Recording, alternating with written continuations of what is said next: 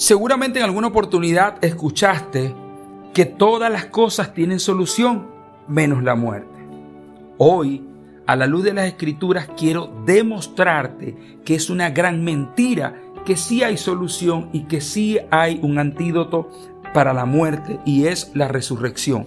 La Biblia dice en la segunda carta que Pablo le envía a los Corintios capítulo 4 versículo 14, estoy seguro que el Dios que resucitó a Jesús de los muertos también me resucitará a mí. Significa que sí hay solución.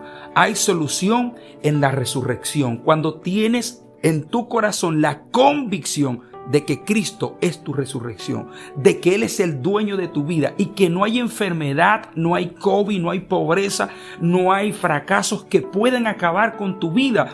Pablo dijo más adelante, estoy convencido que las tribulaciones presentes lo que están es provocando un eterno peso de gloria. No te limites, amado, no te limites, no tengas miedo, no permitas que el terror sean los hilos que te controlen como marioneta a su antojo. Tú eres un hijo de Dios, tú eres una hija de Dios, has sido bendecido con toda bendición espiritual y la sangre de Cristo que tiene poder te libra de la enfermedad y de la muerte. Y la resurrección le da solución a tu vida. No temas, te dice el Señor.